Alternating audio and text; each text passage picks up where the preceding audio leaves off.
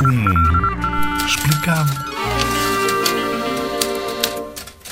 A Caixa Geral de Depósitos é o maior banco em Portugal e por isso se fala tanto dele. Não houve falta de escrutínio nem de transparência com as contas da Caixa Geral de Depósitos. Caixa. A Caixa Geral de Depósitos. Em relação à Caixa Geral de Depósitos. Também porque não é privado, ou seja, é público, é de todos nós. Nasceu em 1876 e está presente em quatro continentes. Há muitas discussões sobre este banco porque há muitos portugueses que defendem que deve ser público e outros que gostariam que fosse privado.